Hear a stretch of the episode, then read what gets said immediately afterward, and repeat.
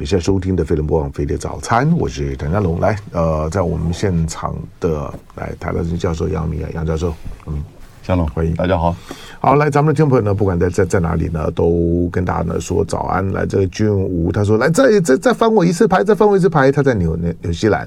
好，然后呢，这个 float，呃。呃、，float on water 就 float on water 在划划划水的意思嘛，float on water。好，他现在是清洗呢亲美派的时候呢，他说秦刚跟秦刚跟易刚的这两个刚啊，都太太亲美了，都换掉。啊，好，这个待待会儿呢，待会儿请教请教永呃永明。好，那我们的我们的听听众朋友呢，现在呢两千多位呢在我们的一些线上，好，刚刚呢还没有还没有呢提供完的哈，就是。呃，台指期，台指期的夜盘呢涨六十六点，一万七千两百四十八点收盘，现在是正价差。那三万一千的两百七十六口的成交量。那今天虽然是台风天哈，但是今天呢可以把重点呢摆在了陆陆股上面，因为陆股昨天呢是大涨的。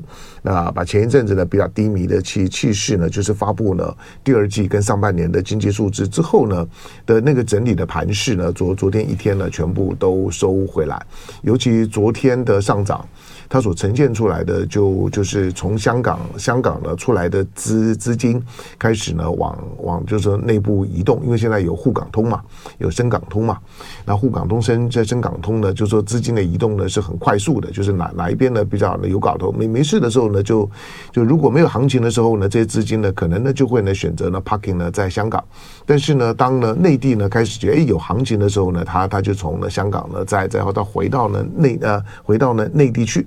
好，那昨昨天呢，有有有出现一些呢比较明显的，就是说这资金呢往北移动。那今天呢，可以呢再再继续的观察一下。我说这种的势头呢，大概要要三天左右呢才能够确确定。但昨天因为已经重新回到了回到了三千两两百点，我我我通常习惯是用用用这个上上证指指数呢做基准点了。就是说国际上面来讲呢，也大部分都是看看上证指的指数。好，那以上证指指数呢为代表。好，其他的呃没有什么太大。我看油油价的部分，油油油价。油价还在续涨啊，涨一点点哈。那但是这几天的油油价呢，从上个周末呢不到八十美元，现在在八十三点三美元。那呃，纽约轻原油呢，现在七十九点三六美元。今天虽然才星期三了，不过呃，本周呢大概已经涨了百分之五左右了哈。所以所以呢，油油价下个礼拜的油价看起来呢是会调涨的。好，那咱们的听众朋友、观众朋友，不管在哪里呢，都跟大家呢说早安啊、来，现在呢回到呢回到星期三那国际新闻的现场，来，那从。呃，从姚明讲啊，因为因为今天星期三呢，姚明呢，待会儿呢还有还有明亮看世界。哎呦，谢谢宣传。九点半，嗯、好来，姐，我们我们呢，从从秦秦秦刚谈谈起好了。嗯，秦刚，好，因为大陆的大陆的人士的发布，大家会觉得这个是一个很很突然的发布。为为什么？因为呃，虽然把潘潘功胜换了易纲。就是人行的行长，嗯，可是第一个就是说，这一次的这一次的这个人大人大会的召开是有点突然的，就是是打打破以往的惯性的，以往的惯性大概两两个月开一次吧，对对不对？但是这一次他上次开会是六月份，就是七月又开会了，所以当人大说要开会的时候，哎，大家就觉得嗯有点怪怪。其实前两天的那个那个气氛呢，就可以问大家就看说干嘛人大干嘛又开会。但是他就开了，开了之后呢，最重要的两两两个人士呢，人人行的这个部分是可以理理解的。潘公正呢，要要要要取代易纲，这个早知道的。对，可是秦刚，秦刚这就不知道了。那秦刚 cover 了，就也就是一个月的时间。他上次最后出现的是六月二十五号。嗯，那大家比较注意到的是六月六月十八号，他还跟跟跟布林肯呢谈了七个半小时。对，谈了谈了七个半小时，那个时候。整颗好好的啊，都没都没事啊。之后六月二十五号也整颗好好的啊，而且从美方所透露的消息就是说，当那那个是外交的基本上面的标准的礼貌规则，可以预期到就是说，当美方推动了一一波呃密集高层外交的互动之之后，嗯，连续呢三个三三三长两短啦，就是说呢，三个三个现在的政的政府的官官员，你看到了布林肯，看到了看到了叶叶伦，然后呢看到了 John Kerry，那两两短呢就是两两个民民民间的，来一个一个呢一个 Bill Gates，然后呢再再再再来一个 Kissinger，三长两两短之后，那接下去的密集高层外交大概就轮到中方了，对，所以。布林肯昨昨昨天呢？昨天美美国的美国的官方的讲法呢？对，他说他也邀了秦刚，其实秦刚大陆方面呢也已经在当当时啊，就是布林肯访问的时候呢，也就是呢也同意，就说这秦刚呢就回回回回访。所以其实美方都认为秦刚以前任美国大使的身份，然后然后呢以现在的外长的身份呢，要回到美国访问，作为中美的高层的密集互动。的中方的回访的第一动很合理啊，外交部长啊，嗯，结果没有，对，没有，然后就消失了，一个月之后被换掉了，为什么？啊？但但我不能说为为为什么，我我我相信杨杨永明也不知道 为什么。好，你怎么看这次？那秦刚当然是出事了，嗯，而且应该不是健康因素了，嗯。那七月，你刚刚讲嘛，六月二十五号，嗯，整颗人好好的，对，整整整颗好好的，嗯嗯。然后，如果是健康因素，这个过程当中大概也会有一些资讯或者是画面出来。嗯，如果是真健康因素的话，对不对？嗯。那他在短短的两年吧，就一下子从副部级跳到副国级，嗯，来做外交部长，嗯，对不对？对。所以，呃，这个当然是有用意的哈。那。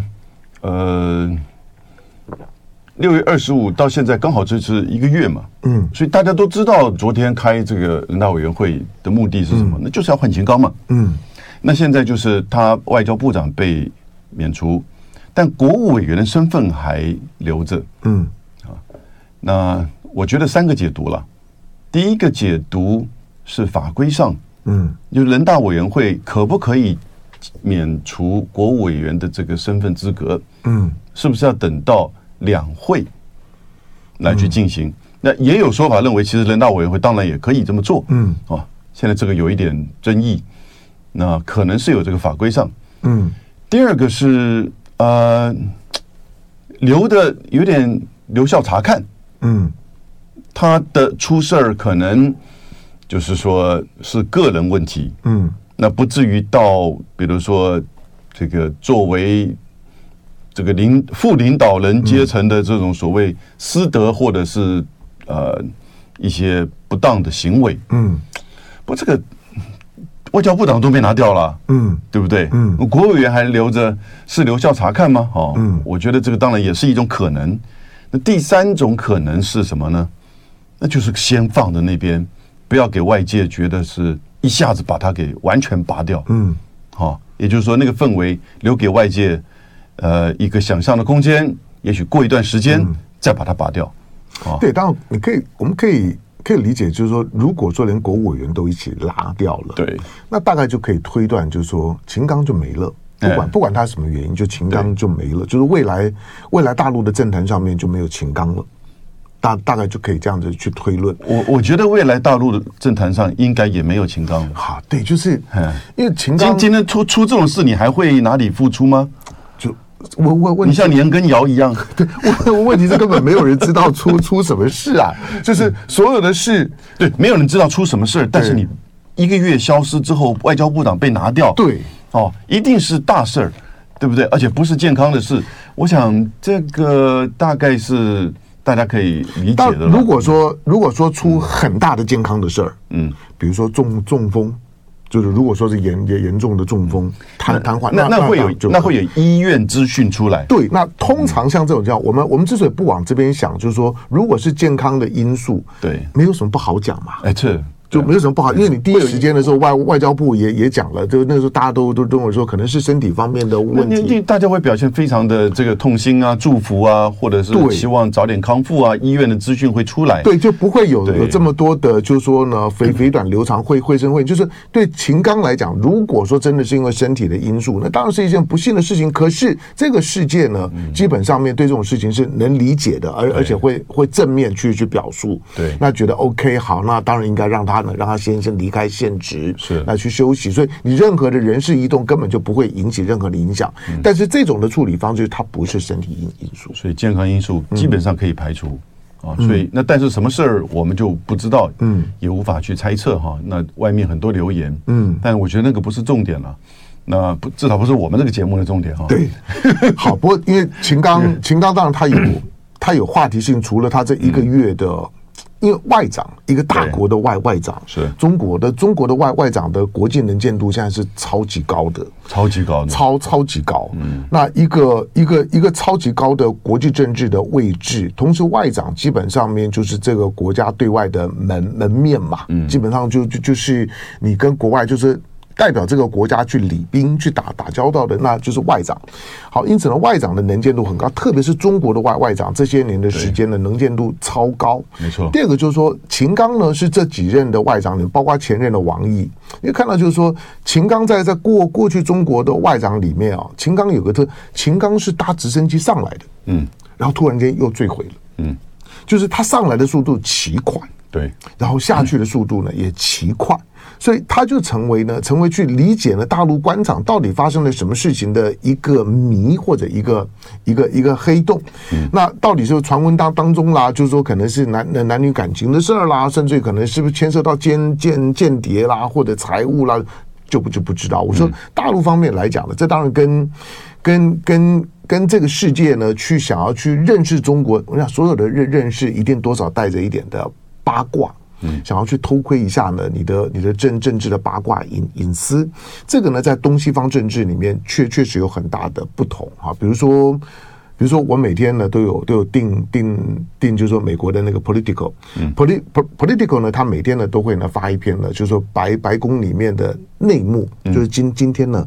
白宫呢发生了啥啥事儿？他那个叫做 West Wing，嗯，那你你你订那个 Political 的 West Wing，他每天呢就是你就你就觉得就白宫里面的一些啰啰里吧嗦、细细琐琐的事儿，他反正呢通通都把它写。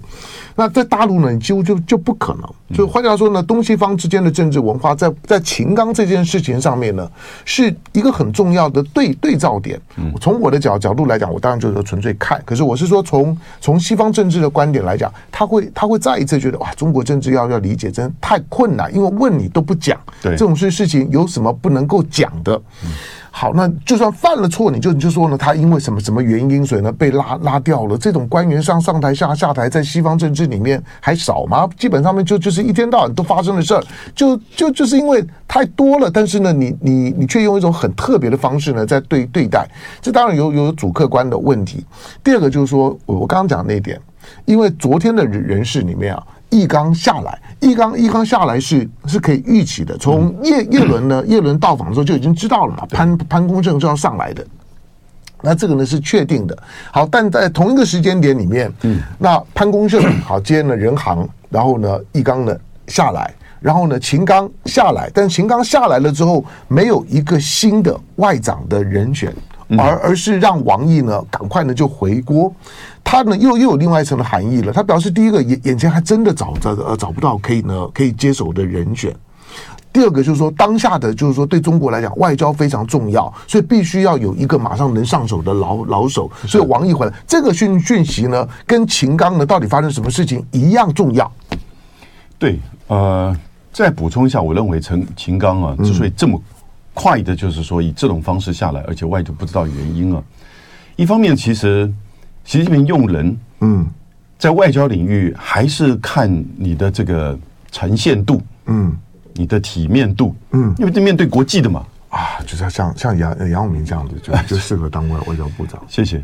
那 这个这个是我讲大家都理解，虽然不至于像蒋经国那个时候都喜欢用体面的人，嗯。哦，你说你是说宋祖瑜吗？你说马英九吗？还有啊，还是李登辉啊？啊，对不对？好啊，李登辉是高高的一百八十几，非常体面的人。你说比比比林洋港撑撑头是吧？对对，所以 其实蛮多这样子的哈。那他是喜欢这样撑头的人，嗯。但是我看了习近平就只有在外交这个领域，嗯啊。那我并不是说其他人不撑头啊，你不要误会哈。但是另外一个因素因素哈，嗯，被美国打压的。嗯，他要升他。嗯，李尚福是如此，对不对？嗯，装备部长被美国制裁，对，当然也因为跟他的专长刚好符合现在解放军的建军需要。啊。那过去是呃酒泉卫星中心的主任嘛，嗯，对不对？那但是秦刚也是啊，你在美国不到两年的时间，他做大使，哎，什么递交这个文书啊，或者是这跟总统，甚至连布林肯都不见他，嗯，对不对？嗯，他要离开的时候，薛曼才见他，对，那被打压到这种地步，嗯，哦，我就升你做部长。嗯，那其实是带有相当高的期待。你坐直升机上来是有理由的，不是因为我对你个人什么之类。我我我觉得其实这是一个有有战略，嗯，哦，有目的的，不是因为我喜欢你，或者是我你觉得你长得怎么样？不不是，他是有那个体面，不是这个，不是说你长得怎么样，嗯，体面是代表 presentable。那因为你做外交工作嘛，面对国际，结果你犯事儿。其实是大概让大让关键人物啊，嗯，觉得很痛心的，嗯。啊，所以一个月之后下来，那王毅哈，我觉得也有三个理由，嗯，内部稳定，外部稳定，发挥战力，嗯，你看这个事件，你觉得中国外交部啊，以及相关的外事单位，甚至整个中国的官场会觉得说，哇，这是个大事件吧，嗯。嗯你需要有一个人有那个威望的稳定，嗯，整个赶快稳定。现在中国外交部各个不同的大家这种情绪，嗯啊浮动，然后呢人事派系，嗯工作啊内部稳定，嗯外部稳定也是一样啊。你现在找一个大家所提到的，你就那些人能力，比如说马朝祥啊这些，嗯，我觉得其实能力当然当然是马朝马马朝旭。马朝旭。对。副会长当然都是肯定的哈，但他适不适合马上的接，在这个情境之下，嗯，是不是要再等一段时间？嗯，啊，那外部稳定的很重要，就是说国际上突然就不要说哇，我突然要去了解一下这个人的背景啊，哦，他的这个想法，嗯，然后他是不是呃能够就是说这个跟我互动啊等等之类，熟悉度啊，不用，因为马朝旭过去比较多的是国际组织的，嗯。从联合国在日内瓦到联合国纽约的这个代表，好，所以呢，他比较是国际组织，而不是双边多边的外交。嗯，他做就能做过澳大利亚的这个大使嘛，对不对？所以对很多国家，对很很多的这些区域的会议，嗯，那哎，他是一个过去没接触过的，嗯，跟一些还有其他的人哦，可能不一样。所以我觉得内部稳定、外部稳定，当然最重要是刚才你提到的，现在的中国的外交。在一个多重要的关键期啊，那这就是要发挥战力。那如果做了十年的外长，王毅回来，那不是战力继续延续吗？对，刚刚的刚刚的呃，在谈到谈到就是说秦刚的人人事异动这件事情，当然还还一个还一个角度呢，就是把易纲的异动跟秦刚的这两两纲的异动摆在同一天是。它有没有什么特别的含义？我甚至觉得，就是说，在前一天呢，就是中央政治局的中央政治政治局呢开会，然后呢所释放出来的那个，就是说呢，大家归纳整理的六六项的经经济措施，然后让市场呢在在昨天昨昨天在在政治跟经济市场呢是两个完全不同的方向，就是陆股大涨。嗯，但是在政治上面来来讲呢，大家关注的是呢是呢秦刚跟易刚的人事。对，那这两刚的人事，可是呢陆股大大涨，他到底是要冲淡那个新闻？还还还是刻意的安排，因为因为那个那个气氛是，如果同同时看政治跟经济两条线啊，昨昨昨天的大陆的气氛是很特别的气氛，那个气氛我认为是一个操作出来的气氛，就是陆股狂涨，他觉得哎，这个呢陆陆股要脱脱离谷谷底，而且他对资本市场的描描述变得温和。嗯，过去大陆呢对资本市场的态度，我不是说呢很很很紧或者什么，但就很严肃。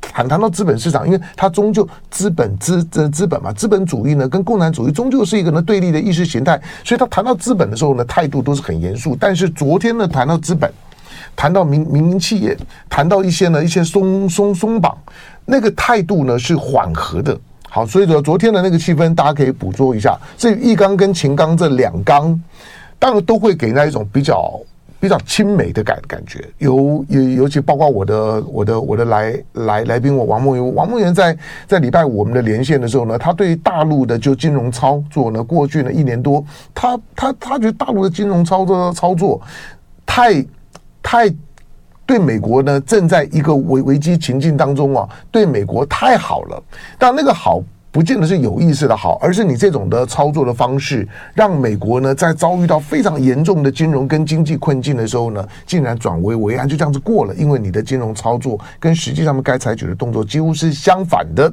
好，那这个呢是解解读面的问题。首先是易纲跟秦刚这两纲同一天呢，在人人人事的这个任免上同一天发发生，它是不是一个特别值得去谈的？就对美国的讯号，这个呢之后呢我们再解读。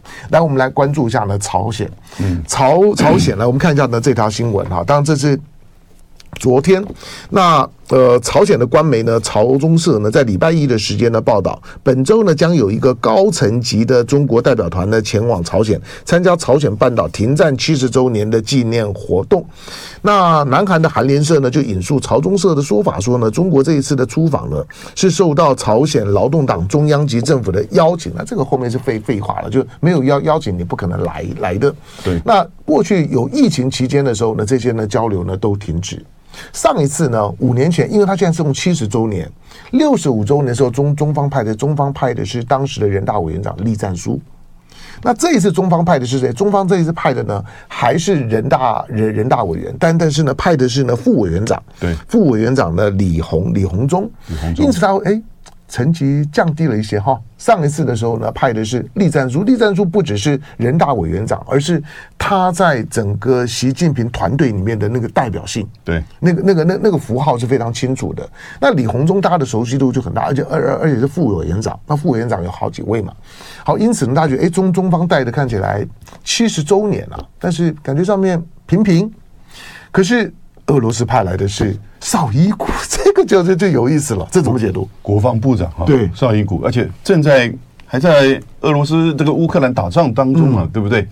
双方的这些无人机还在相互的这个攻击，而且最重要是上个月六月份的时候呢，我们都还看到很多的，就是说西方的媒体说绍伊古被抓了，被软禁了，然后呢被 被瓦格纳的给斗斗垮了，但是提到一大堆，甚至于呢传闻绍伊古呢到乌乌东前线被炸了，受重伤，这些呢都都都传过。可是他在这个时候呢，乌东当西方呢正在增加弹弹药。正在呢强化对乌克兰的支支持。你每天看到呢，西方的媒体都觉得乌东呢现在杀声震天了，乌克兰呢正在呢全面的反反扑。绍伊古好像没啥事儿一样，从最西边呢到最东边，这个讯息很重要啊。这个讯息是双层面的，一个就是当然就是在俄乌战争以及瓦格纳这个事件之后，他其实绍伊古只有嗯在当下上瓦格纳发生的就是六月二十五号、二十六号的时候呢。哎，他出现在呃乌克兰占领、嗯。俄罗斯占领的区域啊，在做这些释放，那就那么一张照片画面，嗯，之后就比较少见，嗯，好，那然后你看到瓦格纳的这整个情势的这个变化嘛，嗯，对不对？然后俄乌战战场上的这个变化，这个时候上一个出现在北韩，其实就是告诉他还是跟第一个普京的关系很密切，嗯，第二个他还是掌控的。俄罗斯军队国防部，嗯，第三个，他对乌克兰战争没有那么的这种警讯，嗯，的压力，他还可以出访北韩，没啥压力，嗯，很轻松，我还参加一个纪念活动，对，所以这是在呃，我们讲西岸，嗯，西俄罗斯的这个欧洲这一边，嗯，绍伊古出访所代表的多层意涵。你当然到了北韩，到了朝鲜，绍伊古的这个身份来，也代表更。不同的这个意涵呢，一个是你刚才讲过的，在这个过程当中啊，哪些国家这么明目张胆的，嗯，哦，美国会这样批评啊，嗯，运送弹药直接给俄罗斯军队，朝鲜。是不是？嗯，呃，那最近你刚才不是讲到那个 Political 吗？嗯，Political 这两天有一篇报道出来啊，嗯，说来自于中国大陆这边给了大概一个部队的军备给俄罗斯，嗯。吵一下就会没有后文。嗯，西方媒体非非常多这样子的一些不时有这种讯息。嗯，但是呢，这都不知道是真的是假的。后来的没有后续的表示说可行性不高。嗯，可是北韩是就是给这个俄罗斯就是弹药，就是弹药。嗯，那还有一个，你看美国在跟南韩之间呢、啊、进行的，我把它叫做核磋商联盟了。嗯，我们讲以前有核保护，对，核共享，嗯，那第三个最高的层次，那干脆你就是核武国嘛。嗯，南韩一直也想要发展核武。尹锡悦上来的时候，完全亲美亲日，嗯，抱着美国，然后说我要核武。那美国既不让他发展核武，也不愿意跟他共享。共享的意思要在韩国设立中程弹道飞弹基地，而且可以载核弹头的。好，你你你认为不可能吗？哎，现在至少没有这么做。嗯，那因为那个华盛顿宣言呢，呃，至少南韩有就承诺他不会发展核武。嗯，那现在出来一个新的这个安排，那至少。华盛顿宣言之下，核磋商小组，嗯，啊，以及呢，核动力潜舰定期访问。那上一次尹锡悦不是带着他的太太，嗯，他很喜欢带他太太去，就是美国的肯塔基号核动力潜舰，那个不一样啊，嗯，那个核动力潜舰是有可以发射核这个核弹头的，嗯，叫三叉戟的这个洲际弹道飞弹，哦，一万两千公里的二十枚，嗯，在那个潜舰上第一次是。那昨天。就刚那在那个前天之后呢，北韩就发射了两又是两枚这个短程弹道飞弹到了地中海啊，不到了日本海。然后呢，昨天第二艘啊，在肯塔基号离开之后呢，这个呃，Annapolis，嗯，对吧？安纳布鲁斯号，那个 Annapolis 是一个城市，嗯嗯，它虽然不是个州哈，之前那个密西根号，然后呢，肯塔基号都是一个城，这个州。是。那但这个城市很特殊，因为是海美国的海军官校就在那个马里兰的首府，没错，叫 Annapolis，嗯，蛮漂亮的一个小这个小城，我去过。然后呢，Annapolis 号呢，它就只是装载了战斧飞弹的巡弋飞弹，嗯，所以它虽然是核子动力，但是呢，它没有装载核子弹头，可是。在这个时间点哦，就刚好是你七十周年，嗯，对不对？就有点对上了，没错。那俄罗斯的这个角度，就是当当然不是事先知道这个 Annapolis 要过来哈，但他知道在这个现在的过程当中，北韩和美韩、美国、南韩之间哦，因为这个核武跟这个弹道飞弹的问题啊，其实有点对上，嗯。那他现在派绍伊古来就说，我支持你，这个是一个很强力的这个讯号，给不只是给北韩，嗯，也是给美国。哎，你不要忘记。刚好那个北方联合演习，中国跟俄罗斯的北方联习联合演习，刚好在日本呃日本海的中部结束，对对不对？所以这段时间的这个在东北东北东北亚哈，甚至在日本海比较靠近朝鲜、北韩跟日本之间的这种军事上的互动哈，非常密切，而且完全都是大国在操作的。嗯嗯，对，我们看，因为朝鲜。朝鲜这个这个国家就更深不可测，因为他在二零二零年当全球的 COVID-19 的疫情爆发之后呢，他他连中朝边境都关闭。对，那关闭了之后呢，大家连朝鲜的疫情都都搞不清清楚，就他是怎么防疫的，他的疫情是怎么样都不知道。反正对对对，朝鲜什么都都不知道。我之前讲过，就美国的中情局说呢，他们他们呢从朝鲜里面呢，就是说呢偷出了一本呢朝鲜的公共电话簿，他们觉得那个是他们得到的最大的机密。哦，是对，就是终于呢看到了朝鲜的电话簿里面还有一些的一些的这个联联络的电电话，上面有没有金宇镇的电话号码？就是就就是。这样呢，对对朝的朝鲜的理解呢更加困难。对，因此，但是这一次绍伊古到，他当然给我几个几个的几个不祥的预感了。我我我我其实从这两三年的时间啊，对对我来说，我觉得国际政治包括呢季辛级的焦虑里面有个很核心的一点呢，大大家呢大概比较少谈到的。我认为全球的。全球的核不扩扩散体系已经快崩溃了。嗯，就这件事事情，从第一个就是从从 AUKUS，从当美国呢把核动力潜潜潜舰、核动力潜舰，然后呢取代了原来法国卖给澳洲的这个传传统动力潜潜舰之后。就是核动力潜舰开始普普及化，就是而且而且美国主动，美国在解释核动力潜潜舰，跟他在狡辩呢，就是子母弹是一样的。嗯，就当别人用的时候就骂他，可是当我用的时候，他告诉你说啊，这个呢并并不是核武器。嗯，那那个呢子母弹呢也也并不是如何如如何，他他不是签约国，没有没有错。可是过去你不是签约国，但人家用的时候你也骂啊。所以美国呢，经常就不不，这叫规则的国际秩序啊。对，就是我那一个超级的双重标标准啊。我我我觉得，一个作为一个宣称呢自己领导这个世界、建立规则的国家，如果你在标准当中来讲没有说服力的时候啊，我就什么都不信你。这个这这个这个是我觉得面对到一个大秩序的时候呢，我们该有的态度。第二个呢是，OK，当你这样做的时候呢，俄罗斯就把他的呢战术核武器呢摆到了白俄罗斯，嗯。白俄罗斯呢，凭凭凭什么拥有核武器？虽然俄罗斯说，对，我虽然摆在那儿，可是呢，核武器的操作使用密码都还是在我手上。对，可是终究白俄罗斯呢，从一个呢非核国呢，它就成为一个有核武器的国国家了。它不只是核动力啊，它已经是有核武器的。嗯，那你再来呢，就就是呢，那美国呢就把你的核核核动力的潜舰呢就开进来，开进釜釜山港，而且呢。尹锡悦呢，用一种尹锡悦喜欢贩卖世界第一啦，就是呢，他就上了潜潜舰，告诉你就是说呢，除了谁谁谁之外，我是第一个。上美国的核动力潜潜舰，没有出来谁谁，他是美国盟邦的第一个。对，他就是美国盟盟邦的第一个，就是他在告诉你说，我我是第一个。这个尹锡悦当然呢，他也在冲洗，因为他是第一个带着太太上这个核潜舰。对他，因为他他最最最近的鸟事儿很很很多啊。他跟岸岸田文雄最最近都很麻烦，所以他在在在冲洗。可是这几件事情，当大家在对焦在说呢，你朝鲜在发展核武器，嗯，朝鲜拥有核武器不可以的时候，我不是说呢可可以，因为我相信中做中国的态度。就是中国到现在为止对朝鲜拥有核武这件事情，中国仍然是反反对的。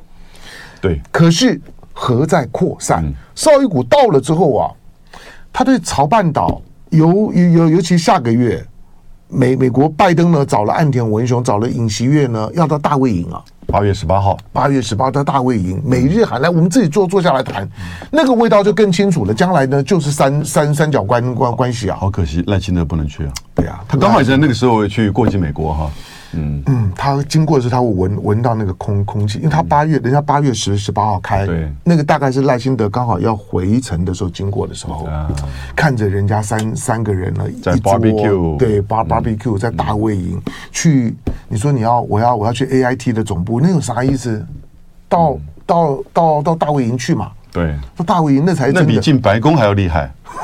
真的，真的，真的，嗯、好，那个呢，就真的是同盟关关系。好，可是这件事情，我说绍伊古到了之后，对朝半岛的情势会什么影响？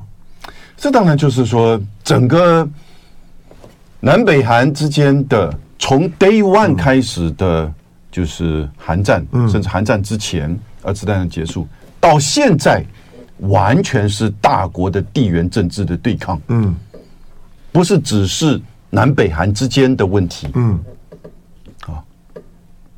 地缘上、地理上，从头到尾都是大国之间的对抗，也就是美苏到现在美俄很清楚。那中大陆这边当然也是主要的参与者。